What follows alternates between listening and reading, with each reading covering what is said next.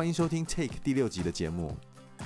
在这集的节目中，我们特别为大家在北京 BRTV 展览的现场采访到中国影视制作杂志的副主编孙林。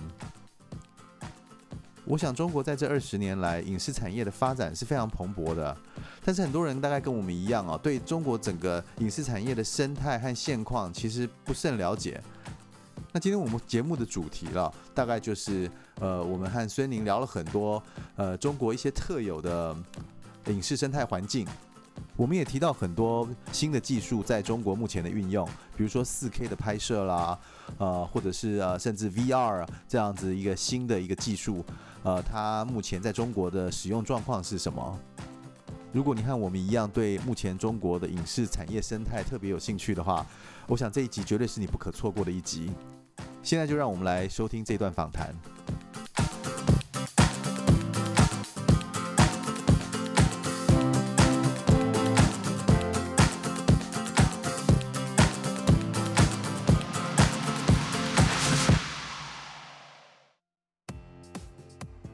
本节目由 Blackmagic Design 赞助播出。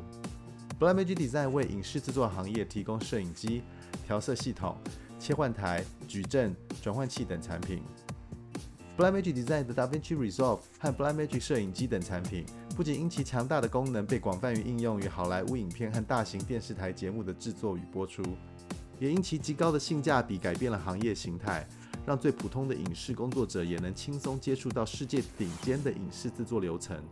Blackmagic Design 引领创意视频革命。今天很高兴啊，我们在现在在那个北京 BRTV 的那个会场，那很高兴我们找到那影视制作杂志的孙玲啊，孙玲她是影视制作杂志的那个副主编啊，那呃我们就是呃借这个机会，然后有有几个问题来跟他聊聊。哎，孙玲你好。嗨，大家好。嗯，我想首先啊，我们就直接开始啊，我们就直接问你一个，其实大家都很好奇啊，目前这个，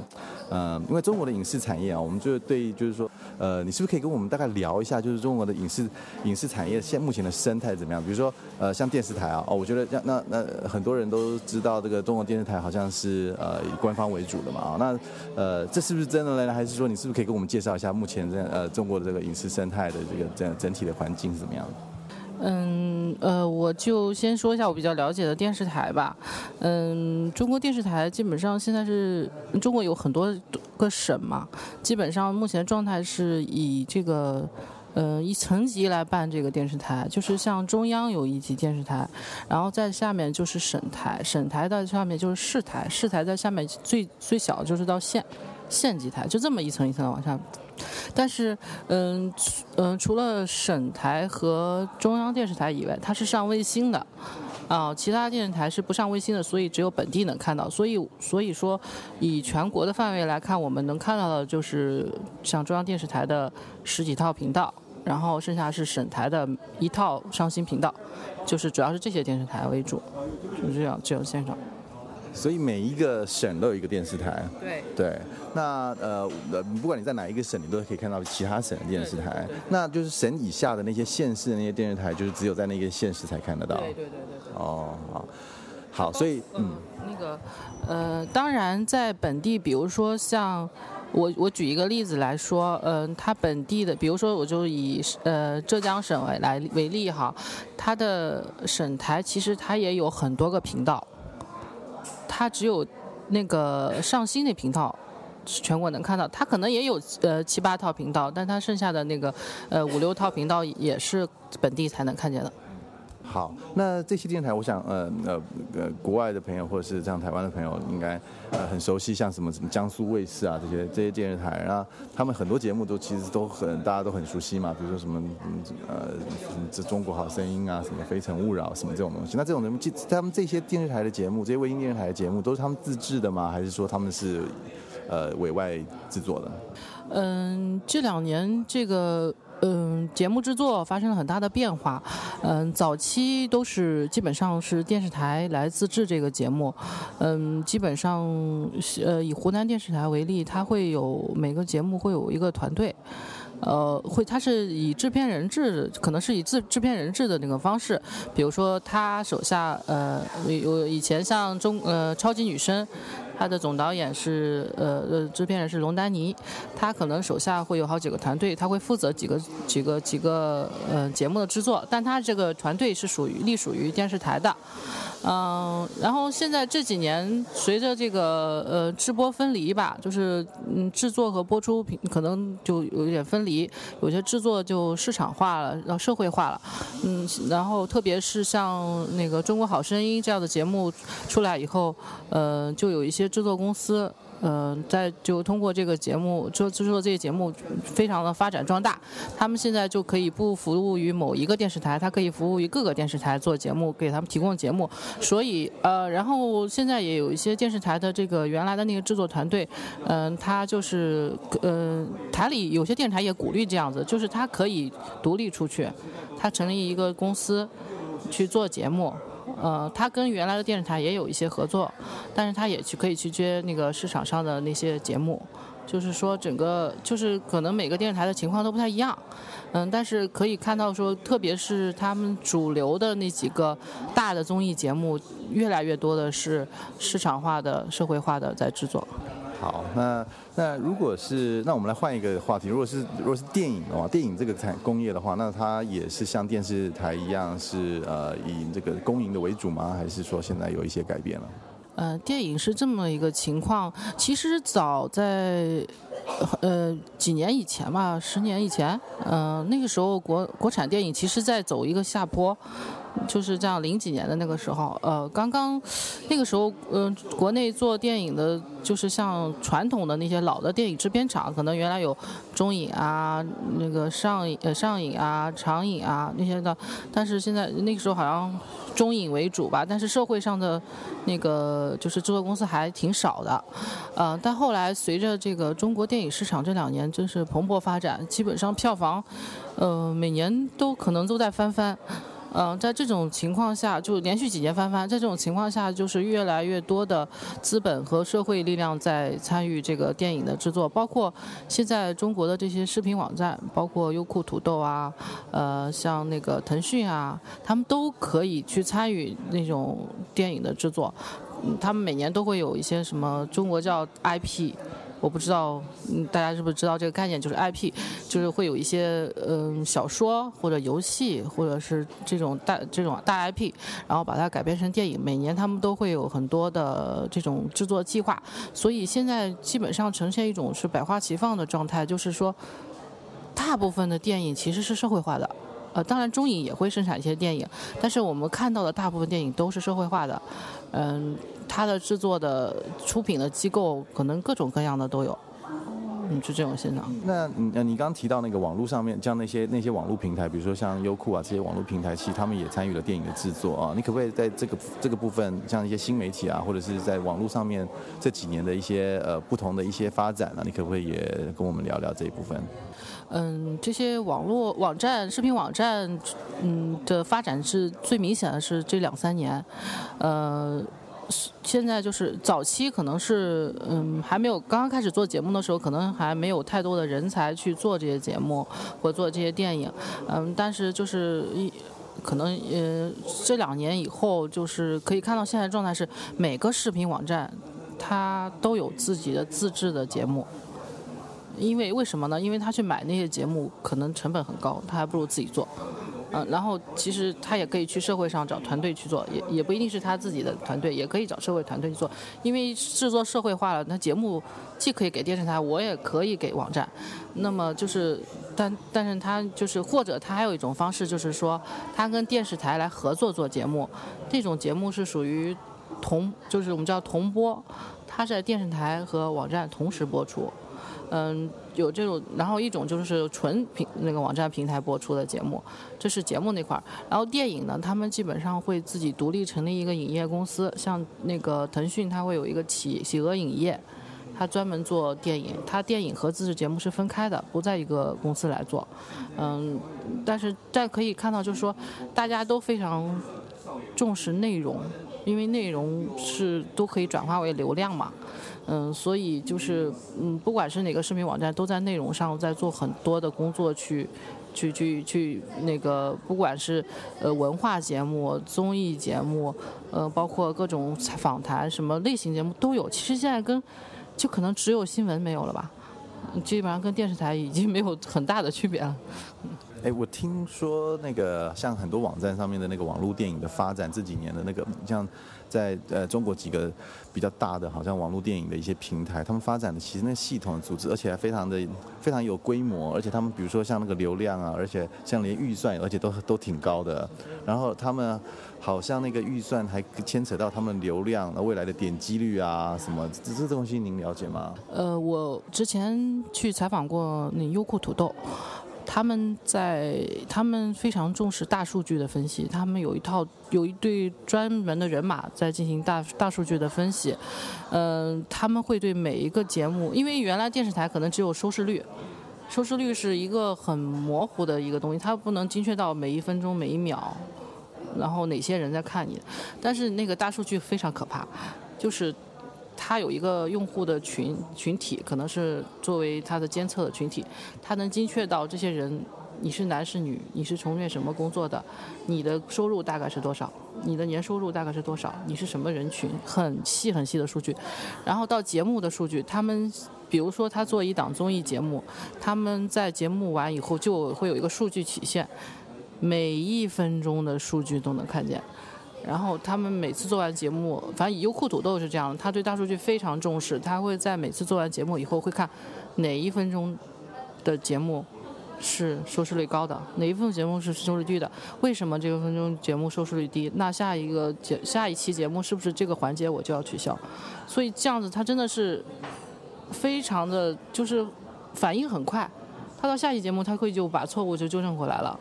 当然，嗯，这样可能就是说，也有一种考虑，有人会觉得，哦，那只是我只考虑观众喜好来做节目，但是可能对网站来说，它流量很重要，对他来说，他可能就得要考虑网观众的喜好来做这个节目。啊，这个我觉得那个内容的操控，还有对那个观众的那个对对喜好的那个偏好的那个设定，现在已经可以达到这么精准了。再告诉你一个，好，告诉你一个例子，就是一般人会认为视频网站不适合做文化节目。那谁会在网站上看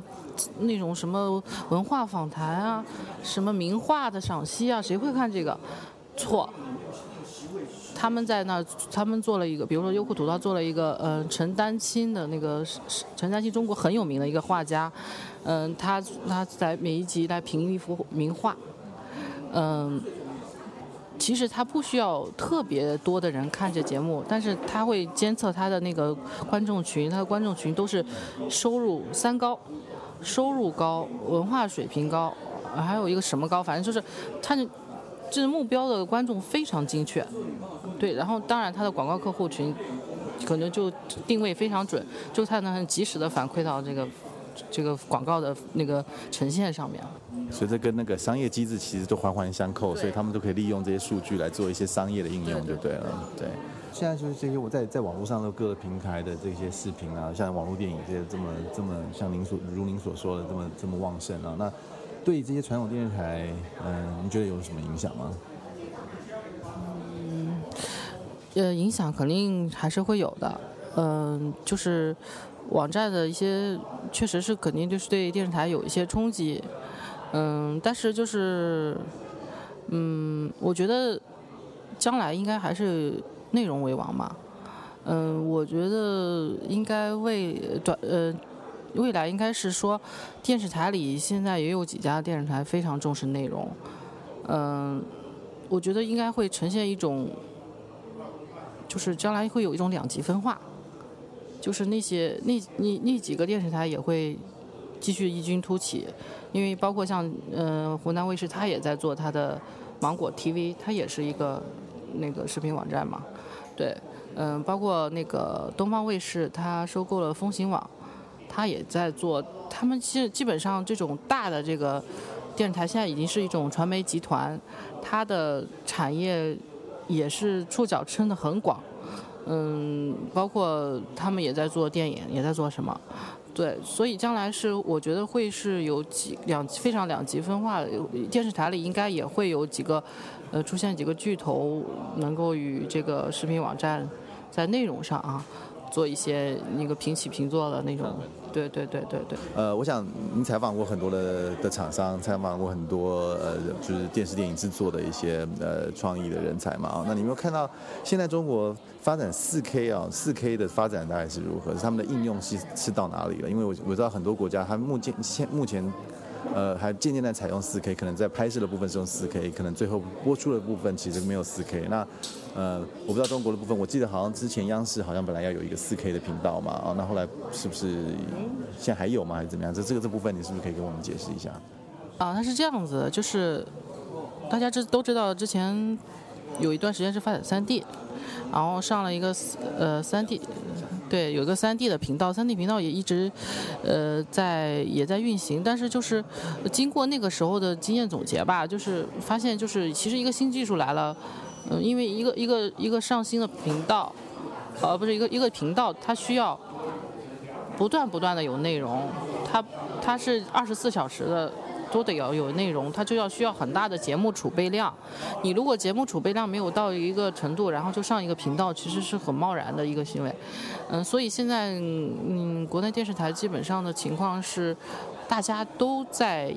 研究 4K，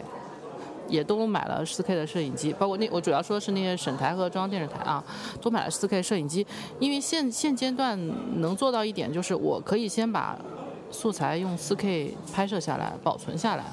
至于那么至于播出，我可以下载换为高清再做，我不一定说我现在全部高四 K 做，因为有些东西，嗯，比如说像北京电视台去他去拍敦煌，这东西如果你现在不用四 K 记录下来，以后敦煌就不让拍了。啊，对，这些素材你可以你可以尽量的用四 K 去去记录，但是嗯，因为现在还没有那个平台去播出嘛。所以现在这那个，他们除非有一些特殊的项目，就是像一些大型的 4K 纪录片，或者是一些国家的项目，他才会去用 4K 来做。但是它基本上还如果是有播出的节目，它还是相转换，相转换成高清的在播出的。嗯，至于您说那个平台的问题，嗯，央嗯，据我所知，央视是预计将在2020年吧。好像是开开第一个 4K 的频道，嗯嗯，之前的还是肯定是属于做做节目节目的储备，嗯。回到那个网络的部分，我记我记得好像是哪一个是爱奇艺吗？还是他们是不是有 4K 的播放平台？其实这个 4K 相对于网络来说倒比较好做，因为它是点播的嘛。它不需要，它不是直播频道嘛？它不需要二十四小时。它可能说，他们的四 K 频道基本上是点播形式的。比如说，我有我提供一些内容，比如他们会做一些四 K 的演唱会，或者一些四四 K 的什么内容。然后，而且那你按点播来，我不知道他们是不是付费的啊？你可以按点播付费或者是什么样的，但因为它的那个。它那个节目量不会很多用很大，而且网络的 4K 其实跟高清的就电视台的 4K，它的流量数据量是差很多的，它不是真正真正意义上的那种 4K 的东西。好，那因为我们现在在 BRTV 的展展会上嘛，哈，我们看到很多的那个。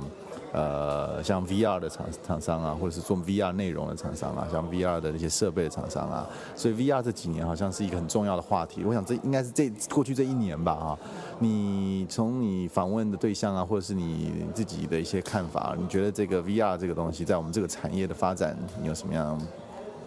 观点？嗯，说实话，VR 今年突然一下子特别火热，有让有点让我想到 3D。嗯，但是我觉得他俩还是不太一样的。嗯，我觉得 VR 现在的那个目前的问题是，它的技术还没有发展完全，它现在只是它的一个。过渡的阶段，也许将来的 VR 根本就不是这样，也许将来不需要眼镜，啊，那个看到的还是那种交互的，我不一定是那种三百六十度，因为现在大部分都是三百六十度的全景视频而已嘛，嗯嗯，所以，但是就是，所以在现在这状态，我觉得将来 VR 一定是一个趋势，但是现在可能，呃，这种一窝蜂的大家都去做 VR。这种状态，我估计马过一阵就会冷却下来，因为你的内容必须有观众，观众现在看这个内容的渠道还很不方便，嗯，所以大家可能现在大部分都是在占平台啊，占市场，但是我觉得这个必须可能要等到呃这个将来这个终端比较普及，大家都能看到 VR 这个东西，这时候 VR 才能说大规模的发展。但是当然，我觉得现在能做的一个事情，一个是大家去了解 VR，我去做一些技术的储备；第二个就是说。以制作公司为例，我怎么去拍那个 VR？因为不管将来是什么样的终端，怎么样呈现方式，但是 VR 的这个视频，以视频为例，VR 视频内容的拍摄和制作，肯定是与传统的视频是完全完全不一样的，因为它是完全不同一套语法，它甚至都没有那个剪辑的成分都很少，摄影师都不知道该藏藏哪里去，就完全都不一样。这个东西就是要全部重新学的一套。那个视觉表达的语言，所以现在我采访到的很多制作公司，它很多是在探索这些东西。比如说在 VR 里，传统的一个剧情片怎么拍？那个摄影师应该怎么机位应该怎么架？这这个这个，而不是说，嗯，现在还而现在吧不应该去说去研究我应该买一个什么样摄像机、摄影机来拍，因为这个东西很快就会被淘汰。因为它肯定是在发展中的一个过渡，前期的还没搞。对对对，你现在贸然的买一个，可能马上就这个东西就过时了。但是我我想，如果是怎么拍 VR 这个东西，这个这个是不管什么时候都是需要去去研究的。我想很多人应该也会同意，就是它应该会是发未来发展的趋势，但是还是需要时间酝酿啊。最后一个问题了啊，您觉你你觉得中国目前这个影视产业有没有什么问题呢？那你觉得它你觉得未来的未来的机会在哪里？嗯，我就说一点我自己的看法吧，就是我觉得现在就是包括我们前几天在做那个剪辑大赛，啊，当时有一个评委叫周新霞老师，他是中国剪辑学会的会长，他非常强，他提到一点就是现在真的热钱太多了。嗯，大家机会太多了，然后大家都觉得这个影视这个行业很很火热，然后没有，嗯，大家被可能被热钱驱动的在往前走，反而不能好好的静下心来来做一个作品。嗯，他觉得无论如什么时候，可能内容和你要想表达的东西都是很重要的，而不是说，就是你不能为这个热钱驱动的在往前做这些内容。嗯，可能最后，因为像今年的话，中国电影市场上，嗯，说实话啊，我这话我不知道合不合适啊。中国电影市场今年就是没有一部特别特别就是大的制作，就大家都说好的制作，嗯，没有。但是电影很多很多很多，然后票房也，嗯，也好像一不小心就好几亿了，嗯，但是我觉得这个。不是一种长线的行为，因为，嗯，可能大家觉得通过电影宣发，这个电影就能卖票房，就能，就就就就是达到目的了。但是，真正的是这个，就可能会破坏这个产业链。嗯，将来肯定是要，嗯，要以内容去取胜的这个东西。就是我从电影这个角度来考虑。对，呃，对，我想，不用，没问题。对，我想我我想问的问题，可能也没有人能够真正回答出一个所以然出来。但是我觉得孙林刚刚讲的很有道理啊。我觉得我们这个影视的创作的产产业，其实它就嗯需要很多热情投入的，它跟其他产业不太一样的。所以呃，简单讲一句吧，就是莫忘初衷吧。你最你最对初心嘛，你越你越最原始想要做做创作做电影的那个动机是什么？那如果只是为了钱，那可能就是。呃，对对，就出来的结果可能就会有些不太一样。你有什么想要补充的吗？我补充一下刚才那一点，就是大家都知道那个中嗯，大陆这边有一个大 IP 叫《盗墓笔记》，然后这个《盗墓笔记》拍了很多很多很多的电影电视剧，就是但是票房也都很好，但是口碑都不太好。嗯，然后其实。就有一些书迷啊、观众就反映，你是不是太过度开发、过度消耗这个 IP 了？这是这就是一个很，这就是一个这种的案例。我觉得就是，那如果大家形成一种印象说，哦，《盗墓笔记》就是这样的，所有的电影品质就是这样的，那肯定是不好。所以现在，啊、中国呃呃，之前有一个电视剧叫《琅琊榜》，不知道你知不知道？然后现在他的那个导演孔笙和那个他的制片人孔洪亮就在做网剧版的，好像是《盗墓笔记》吧？哦，不对不对，网剧版的《鬼吹灯》，嗯，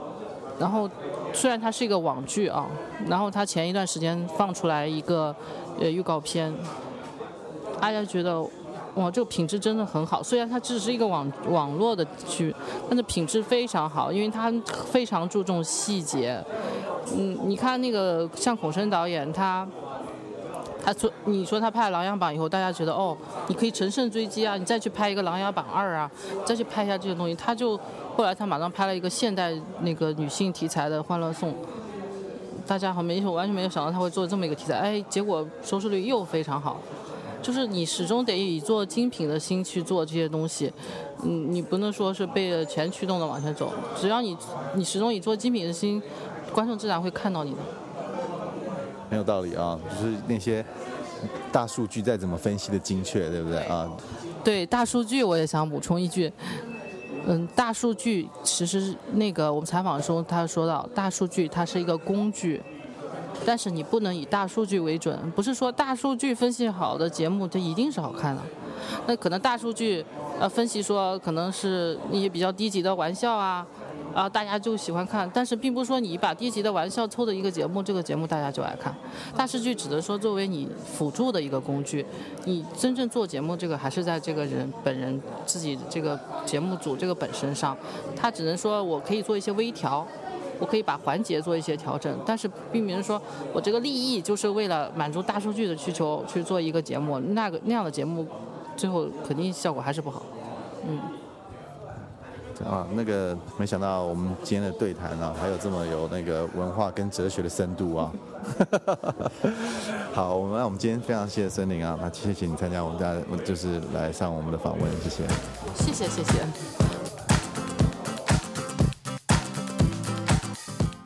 感谢您收听我们的节目。一样的，如果您有任何的问题，欢迎您给我们来信，来信请寄 i n f o 小老鼠 dv-dashasia.com。我们下次见。